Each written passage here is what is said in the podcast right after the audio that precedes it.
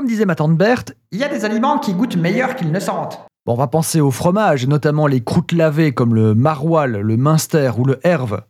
Il y a aussi les condiments à base d'entrailles de poisson fermentés, comme le Nam, la fameuse sauce de poisson. Mais il existe pire, bien pire. Donc aujourd'hui, on va parler des aliments qui puent.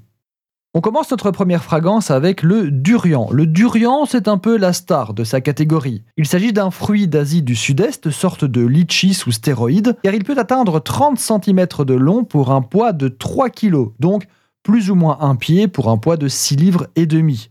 Et ces émanations sont tellement fortes qu'ils sont interdits dans les transports en commun et les lieux publics. Alors la vraie question, pourquoi on en produit plus d'un million de tonnes par an? Eh bien, il semblerait qu'une fois habitué à l'odeur, c'est très bon, très très bon même. Certains parlent d'amande, de vanille, ça fait rêver, à part l'odeur.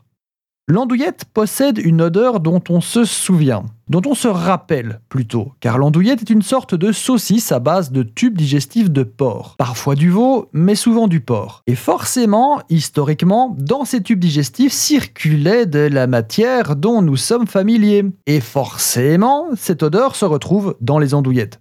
Après, j'imagine que c'est comme le fromage, ça sent mauvais, mais c'est bon au goût. En tout cas, l'andouillette est encensée par ses admirateurs.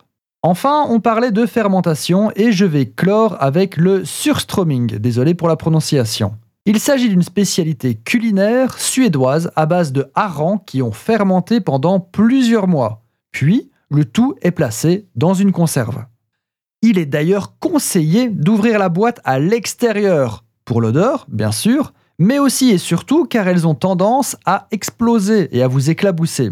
Niveau embaumement, il paraît que l'odeur est abominable, mélange acre de beurre ranci et d'œufs pourris. Le surströmming se consomme sur du pain beurré avec des tranches de pommes de terre et des oignons hachés. Oignons frais, bien sûr, au point où on en est.